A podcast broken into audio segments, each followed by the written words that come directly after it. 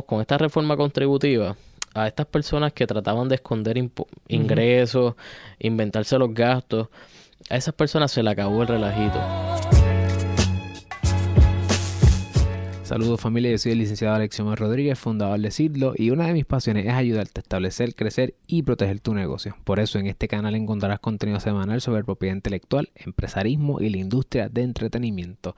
Si estás viéndonos por YouTube, asegúrate de darle like al video, suscribirte a nuestro canal y darle a la campana para que no te pierdas ni un solo video. Y si nos estás escuchando por formato podcast, asegúrate de ir a Apple Podcast y dejarnos allí 5 estrellas.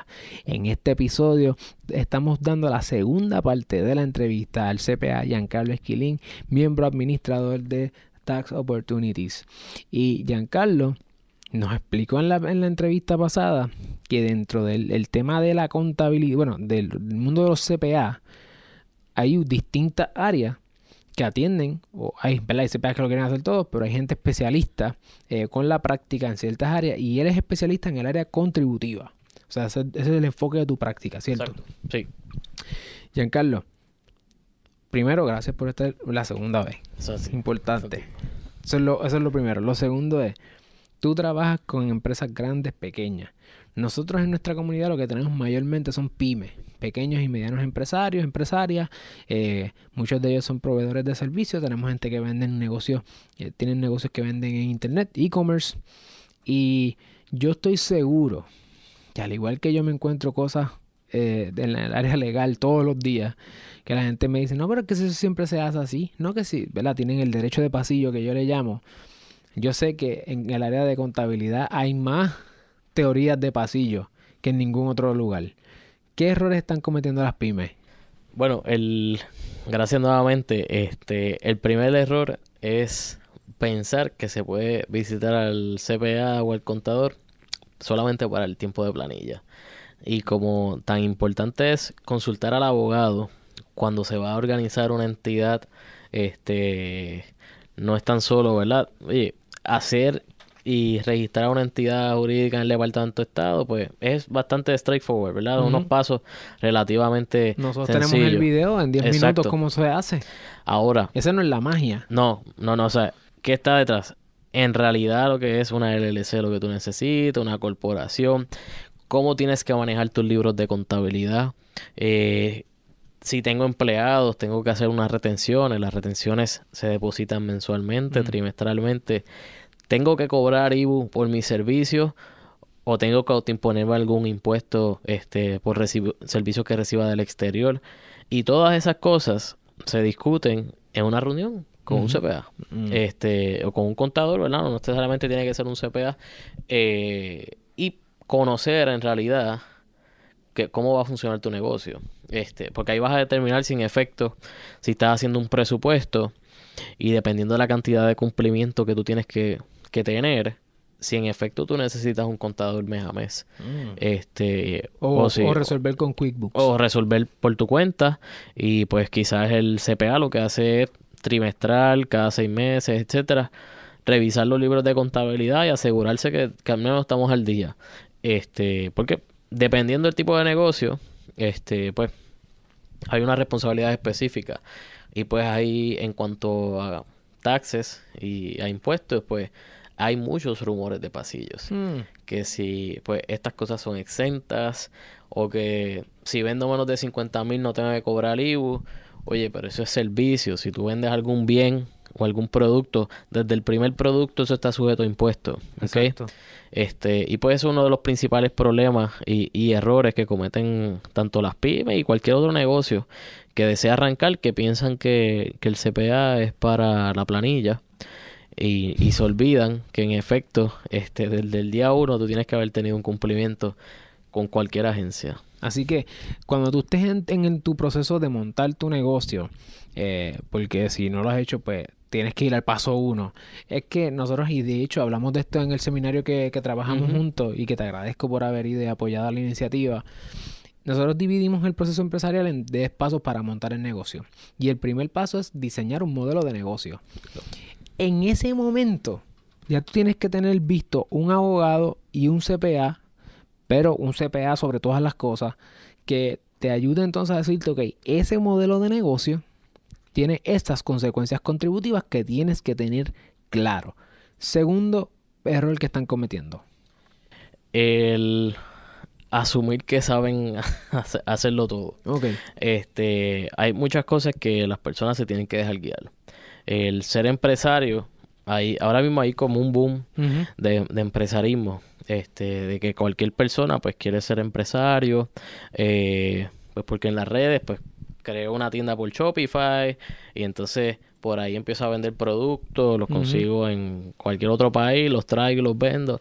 Que de hecho después, después terminan acá diciéndonos que lo escogieron el este Customs le incautó el producto porque el producto era una una copia. empiezan a tener un montón de problemas y entre ellos los contributivos. Exacto. Y pues hay que educarse. Este, y como yo siempre digo, ser empresario no necesariamente es para todo el mundo.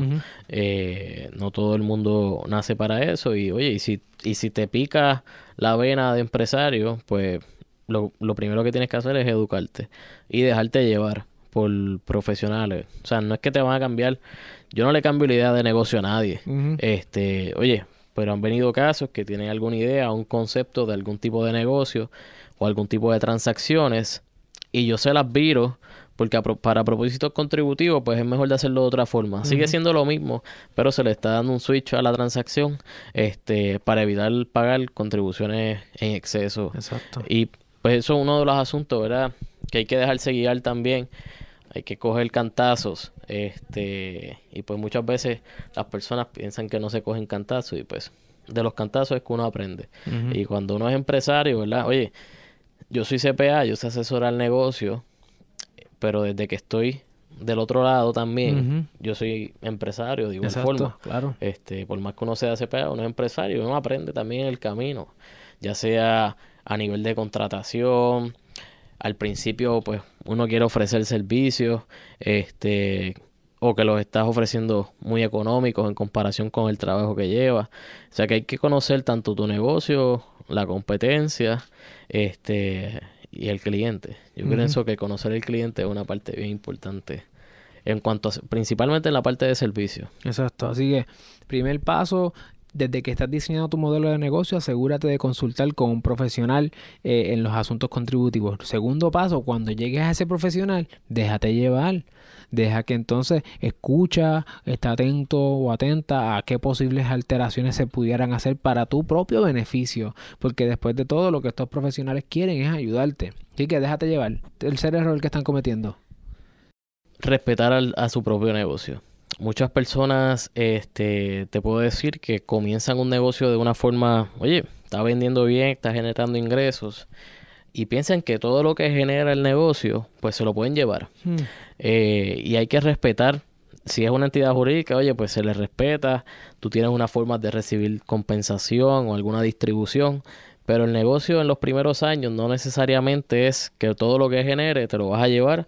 Pues el negocio tienes que darle vida. Si te fue bien este año, pues piensa qué áreas tienes para invertir, desarrollar el negocio. Porque si generaste 100 y te llevaste 105, muchas veces pasa, se llevan más de lo que generan, este, vas a matar tu propio negocio. Y eso es, una, eso es un problema que he visto bastante en cuanto a las pymes y este boom de empresarismo, y es que no apuestan a su propio negocio. O mm. sea, irse de por sí, por su cuenta y establecer un negocio, pues es un reto. Y pues uno está apostando a esa, a esa oportunidad que se le está dando y pues tienes que respetarla. es un asunto de que a medida que vaya creciendo el negocio, vas ajustando, vas invirtiendo en otras áreas, mercadeo, este, traer más personal, quizás invertir en una oficina más grande. De verdad, dependiendo el tipo de negocio, pues ahí uno tiene que reinvertir en él para que luego, quizás dos, tres años, pues empiece a ver los frutos como tú esperabas. Eh, así que no es desde el día uno que uno va a ver los frutos del negocio. Quizás puedes ver la cuenta llena de dinero, que están moviendo bastante dinero en ventas y demás, pero no necesariamente eh, todo te lo tienes que llevar. Así que hacer su reserva. Y cuando uno tiene un negocio, uno tiene que planificarse financieramente a nivel personal y a nivel de la entidad. O sea, son dos cosas distintas, separadas, y hay que darle su respeto al, negocio. Porque si, si, si usted no lo respeta, este, nadie, lo- nadie lo va a respetar. Así que es la responsabilidad de uno. Incluyendo un posible demandado. De hecho, esta semana hace... Hace, estamos grabando esto en ahora, ¿en qué estamos ahora? El 13 de el 13 de marzo. Y esta semana nosotros lanzamos un video sobre eh, errores que podrían hacer que se perfore tu velo corporativo si tienes una entidad jurídica. Y precisamente ese tercer paso da ahí, en el asunto que muchas veces las personas quieren tener la LLC, las corporaciones, para protegerse de la responsabilidad limitada que les brinda, ¿verdad?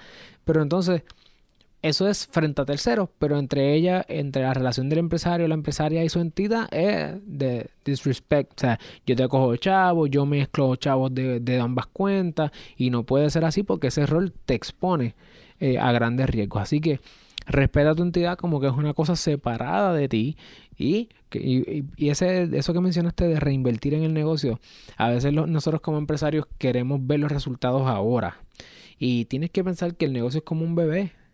Tienes que darle break a que se desarrolle, tienes que alimentarlo con capital para que él crezca y si lo haces de la mano con profesionales que te ayuden a ver cosas que a lo mejor tú no estás viendo, puedes ser más eficiente en el manejo de tu dinero y pues puedes tener de aquí a 5, 10, 15 años un negocio súper próspero que todo comienza con la disciplina del primer día. Oye, y estos son errores que están cometiendo. ¿Qué mejores prácticas si tú les fueras a dar tres consejos y decir, mira, una de las mejores prácticas que yo veo es que hacen esto, que hacen esto y que hacen aquello, contributivamente? ¿Cuál sería tu primer consejo? Bueno, lo, a nivel contributivo y, co- y como contador, pues lo primero es que tengas unos libros de contabilidad que en realidad representen tu negocio. Este, muchas personas dejan para lo último, para preparar sus libros de contabilidad, no se planifican cuánto tienen que pagar, este, digamos, con las planillas, este, no hacen sus pagos de estimada, etcétera. Y eso sí es un impacto y un problema, principalmente por lo que te menciono. Muchas personas no respetan el negocio, están sacando dinero, piensan que todo va bien y no planificaron el efecto contributivo que tiene todo ese dinero que se llevaron. Este, y pues tú tienes que conocer tus libros, cómo está tu, lo que dicen, ¿verdad? El PNL, cómo están tus ingresos y gastos, eh, mes a mes, trimestralmente sentarte con, con el contador, CPA, y saber dónde estás parado. Este, y eso es la primera, o sea, saber dónde estás parado, de ahí se toman decisiones, este, cómo si hay que pagar algo adicional a Hacienda, etcétera. Y, y eso es uno de los primeros este, recomendaciones que uno podría darle. De igual forma, tú tienes que saber en esa primera reunión, y si no la has tenido, pues hay que tenerla lo antes posible, eh, qué responsabilidades como negocio tengo con el Estado.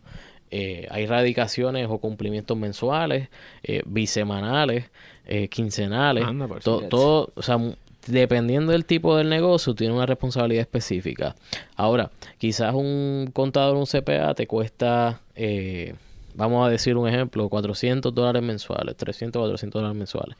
Ah, este, tú dices, ah, eso, eso, eso es demasiado, este, porque no tengo frutos para mí, yo, yo hago las cosas. Una planilla de IBU que radica estable son 500 pesos. De buen- una, una trimestral te cobran 500 pesos a Hacienda porque lo radica estable. O sea que Este, tenías que pagar IVU y no lo hiciste.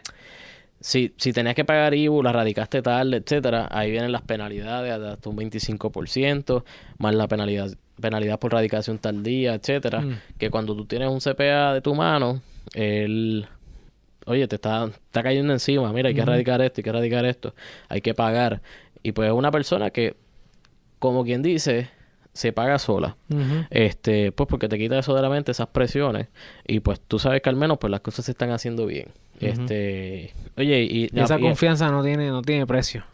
Y tú te- y el empresario se enfoca en lo que se supone que está enfocado, en desarrollar el negocio, buscar nuevos clientes, vender su producto, que las cosas administrativas de contabilidad, cumplimiento, impuestos, etcétera, pues las hace otra persona que tienen bastante riesgo eh, por todas las penalidades a que se expone y pues te consume bastante tiempo. Si tú no te dedicas a hacer eso 24/7, siempre van a haber sus cositas, sus errores que en una auditoría de Hacienda, el IRS, etcétera, pues pudiesen explotar y pues te van a costar lo que no te costó el CPA y luego vas a, tener- vas a tener que buscarlo para que te ayude a representar. más caro al final. Exacto. Así que desde el principio, organízate.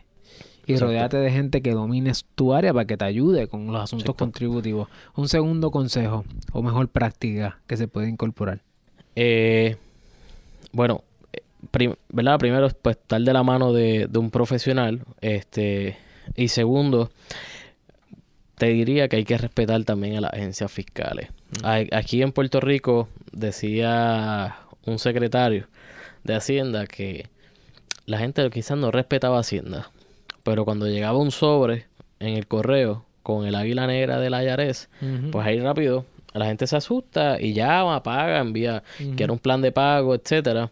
Y las agencias fiscales en Puerto Rico, especialmente Hacienda, pues se ha puesto las pilas y, está más agresiva en la forma de cobrar y en cumplimiento. Así que este no, no minimice las agencias en Puerto Rico, este, porque ellas tienen bastante poder, ya sea de embargo y demás, y de paralizar el negocio la operación, por usted el simple hecho de no querer cumplir, este, o ignorar su responsabilidad como, como patrono y ¿verdad? y lo vimos en el seminario hay unas responsabilidades patronales de IVU etcétera que por más que esté la entidad jurídica de por medio la corporación la LLC si hay un oficial a cargo responsable del depósito de esas contribuciones ese oficial puede ser responsable directamente por eh, por las contribuciones dejadas de pagar. Así que hay, es bien importante eso, o sea, respetar, conocer cuáles son los due dates, cuándo vence cada cosa y mantenerse en cumplimiento. Las agencias tienen un sinnúmero de planes y oportunidades que si usted, oye, si no tiene dinero para pagar las contribuciones sobre ingresos, pues hay planes de pago que se pueden establecer, este, así que no es un, es un asunto de voluntad, ¿verdad? De, de mantenerse en cumplimiento. Entender que, y de hecho hay, hay muchos asuntos que ninguna quiebra te salva.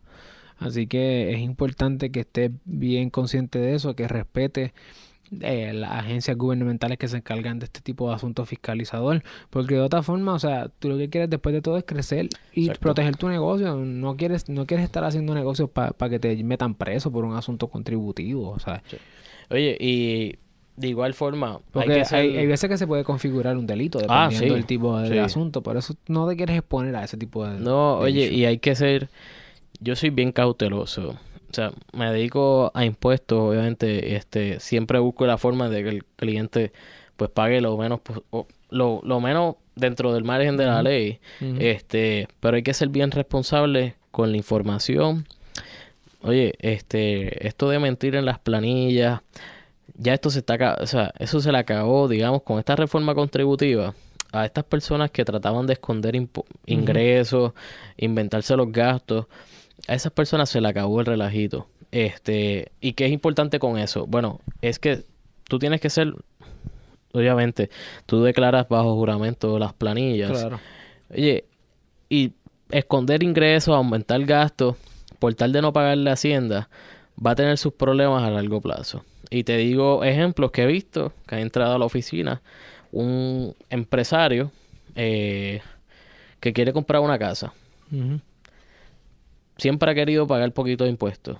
Presentaba sus planillas en pérdida. Bueno, en realidad tienes el dinero estancado en la casa o en el banco. Tienes la capacidad de repago, pero tus planillas no demuestran esa capacidad. Por querer esconderle ingresos a Hacienda y ahorrarte unos chavos en contribuciones, al final del día te, te quitaste la oportunidad de poder adquirir una casa, un carro, etcétera. Que oye, que para eso es que uno trabaja, para adquirir sus cosas. Y pues muchas personas, por tal de querer evadirlo, no pagarle lo, lo que se supone. Exacto. Y al final del día lo ven. Y, y he visto esos casos.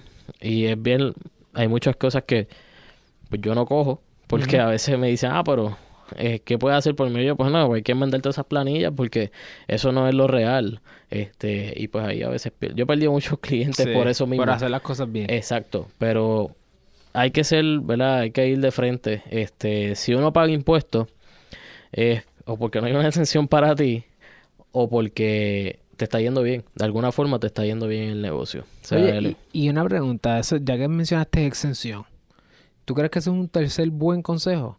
Ah, sí. Que identificar una exención contributiva tan pronto defines tu modelo de negocio. Eso es de las primeras, la primera reunión con, ¿verdad? De los, de los errores que cometen que nos visitan. Hay muchas exenciones contributivas que aplican a jóvenes empresarios, a negocios nuevos o que quieran expandir. ¿Y que, cuál es uno de los problemas? Este, por ejemplo, tú tienes muchas leyes de incentivos para jóvenes que requieren que la solicitud se presente y se obtenga antes de comenzar la operación. Comenzaste la operación, comenzaste a generar ingresos, radicaste planillas de IVU, etcétera, y después te enteraste que había una exención y la quieres. Bueno, tenías que haberla solicitado antes de comenzar operaciones. Este, igual con otros incentivos, ¿verdad? Para exportar, para hablar, ¿qué te gusta? Lo de la música, industrias creativas y de eso. Ahora mismo Me la vas a montar con lo de la música. No, oye, ahora mismo hay un código de incentivos que yo creo que fue un buen proyecto de, de la legislatura en que mezcla, ¿verdad? Une a todos los incentivos en un solo, en un solo código. Y eso es el menú. de turismo y todo. hay, hay, para export, hay para individuos, para médicos, para investigadores, para exportar servicios, turismo, eh, manufactura, industrias creativas, que incluye creación de anuncios, contenido, arte gráfico, desarrollo de software. Ahora mismo pues el tech industry está creciendo, este hasta lo que los blockchain y todas estas cosas están cubiertas dentro del código de incentivo. Lo que pasa es que las personas se tienen que asesorar. No, y yo creo que ese es un paso que tenemos que machacar porque la gente no quiere tener esa primera reunión porque están desesperados, no se planifican, quiere, y entonces se tiran como los locos. Y hay que someter, porque toda esta solicitud de incentivo hay que someter este, una información que tiene que de Hacienda, que es de, del gobierno. Entonces tú estás tirándote al garete por ahí y estás dejando pasar un montón de información que esa primera reunión con tu CPA, tu estratega de, de asuntos contributivos, tu abogado, te pueden ayudar. Evita errores, y adquieres oportunidades. Wow, yo este, creo que esa es la cita. Evita errores, adquiere oportunidades. Oye, la, la en, a nivel de, principalmente en jóvenes, ¿verdad? Que muchas personas siguen a, a, y que son jóvenes. Lo importante es que se, se orienten desde que tengan la idea de negocio. este, oye, mientras quizás tú tienes una idea, está en borrador todavía, oye, pues vamos a arrancar, vamos a registrar, vamos a ir registrando la entidad, vamos al proceso, vamos a solicitar los incentivos. Por lo general se tarda en contestar al gobierno que te dé espacio a terminar tu día de negocio, etcétera. Cosa de que cuando ya casi estés ready para arrancar, es muy probable que ya el decreto esté aprobado. Este, y pues arrancas con ya tus incentivos aprobados, etcétera. Ahora, si llevas meses tratando de desarrollar una idea de negocio, cuando estás ready y quieres comenzar, este y te das cuenta que tienes que solicitar los incentivos, pues puede ser un, un choque. Si, oye, yo quiero arrancar ya la semana que viene. Ah, pero tienes que esperar a que esto se solicite, esto toma unos días, etcétera. Así que lo ideal es de que esté esa idea de negocio, se vaya consultando, se vaya ocultando las oportunidades y entonces se vayan solicitando poco a poco las cosas, cosa que cuando la persona esté lista para comenzar, arranque. Este, y eso uno de los problemas, ¿verdad?, que tenemos aquí eh, en cuanto a permisos y cosas, que es que el, el, el gobierno no te deja, si tienes una idea de negocio, arrancar y luego te vas poniendo al día poco a poco. Por lo menos yo soy de esa mentalidad que eso tiene que cambiar. O sea que si la persona tiene una idea de negocio y quiere comenzar su negocio, oye, dale las herramientas que arranque y dale un periodo de tiempo que se ponga al día, consiga los permisos adicionales, etcétera. Este, y eso es un, es un asunto de eso que hay que cambiarlo. Y cuando tú se lo explicas a los comerciantes o a los empresarios, eh, le dices, mira, tienes que cumplir con permiso de uso, patente municipal, impuesto a la propiedad, contribuciones sobre ingresos, IBU, patronales, etcétera. Para, o sea, hacer negocio aquí es imposible. Este, pues, pues no es imposible. Lo, que pasa es que tienes que tener la gente de la mano que te guíe. Tú te enfocas en lo que te corresponde, que es el desarrollo del negocio, y hay otros profesionales que te ayudan al cumplimiento este, y mantener el negocio a flote. Este, no todo se puede hacer. El empresario no puede pensar que él lo puede hacer todo. Hay áreas, al igual que en abogados, CPA, que no todo el mundo toca. Así que yo tengo clientes que yo entiendo su negocio, pero yo no podría correr ese negocio. Eso no es lo mío. O sea, este, que al César lo que es del César. Así que cada cual tiene que entender su negocio, entender cuáles son sus funciones dentro del negocio y pues tener esas manos amigas que lo guíen en el, en el proceso. Así que es importante que te rodees, que te informes, que te eduques para que reduzcas eh, riesgo y aumentes oportunidades. Ya, bueno. Ya, ya. bueno, Giancarlo, yo sé que la gente está pensando contra, yo necesito ayuda, entonces déjame cómo yo consigo Esquilín, cómo yo le escribo, para que me ayude con todas estas cosas. Eh, Tira tu información ahí. Sí, me pueden seguir, ¿verdad? En las redes, en Twitter es Skilling Tax, en la página de la firma es taxup.net y o en Facebook la firma también Tax Opportunities LLC. Eh, nosotros en las redes tratamos de contestar las preguntas. A mí este no me molesta, yo me siento a contestar por las noches y, y me gusta, ¿verdad? De- siempre y cuando las personas aclaren sus dudas, Claro. yo no tengo problema. A veces me envían una planilla y me dicen, mira, yo pienso que, que el reintero debe haber sido más alto, tú me la puedes revisar. Y uno es como que, bueno, hubieras llamado de un principio, te la Sí, hacía sí. bien. Este, pero a veces que se la he revisado y dice, mira, eso hay que arreglarlo por X, Y cosas. Dile al que te la preparó que la arregle, porque eso está mal. Pero, oye, eso a mí no me molesta. Así, Así, que, lo, lo contactan, conectan con él, este, y que te busquen, porque la hora, la hora de informarse y de educarse es hoy. Y no queremos que tengas problemas mañana, y menos con asuntos contributivos. Así que, Giancarlo, gracias. gracias. Estamos aquí rompiendo protocolo del coronavirus, Exacto. pero vamos para adelante, nos lavamos las manos ahora, tranquilos, gente, no se me pongan ansiosos. Este, seguimos por ahí, recuerden, suscríbanse al canal en YouTube o si nos estás escuchando en formato podcast, asegúrate de seguirnos, conectar con Giancarlo, conectar conmigo o con mi equipo en cirlopr.com. Nos vemos.